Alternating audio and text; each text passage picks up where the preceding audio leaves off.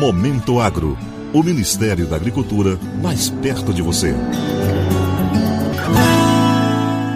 O Ministério da Agricultura, Pecuária e Abastecimento comunicou à Associação Brasileira de Supermercados a proibição de comercialização de produtos investigados como fraudados e falsamente declarados como azeite de oliva extra virgem.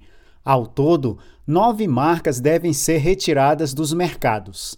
A ação do mapa decorre da investigação realizada pela Polícia Civil do Espírito Santo por meio da Delegacia de Defesa do Consumidor, que desarticulou na última semana uma organização criminosa especializada na falsificação de azeites.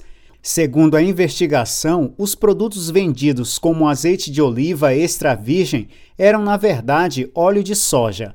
Os investigados criaram as marcas supostamente importadas e colocavam para venda no mercado nacional. O Ministério orienta que os estabelecimentos informem imediatamente junto às superintendências federais de agricultura nos estados o volume de produto e o plano de destruição da mercadoria junto à empresa habilitada por órgão estadual de meio ambiente ou recicladora de óleos e embalagens. O descumprimento à proibição poderá acarretar multa ao detentor da mercadoria, denúncia ao Ministério Público Federal para eventual responsabilização civil e criminal e formalização de boletim de ocorrência à Polícia Civil, indicando o responsável do estabelecimento comercial. Para o Momento Agro de Brasília, Sérgio Pastor.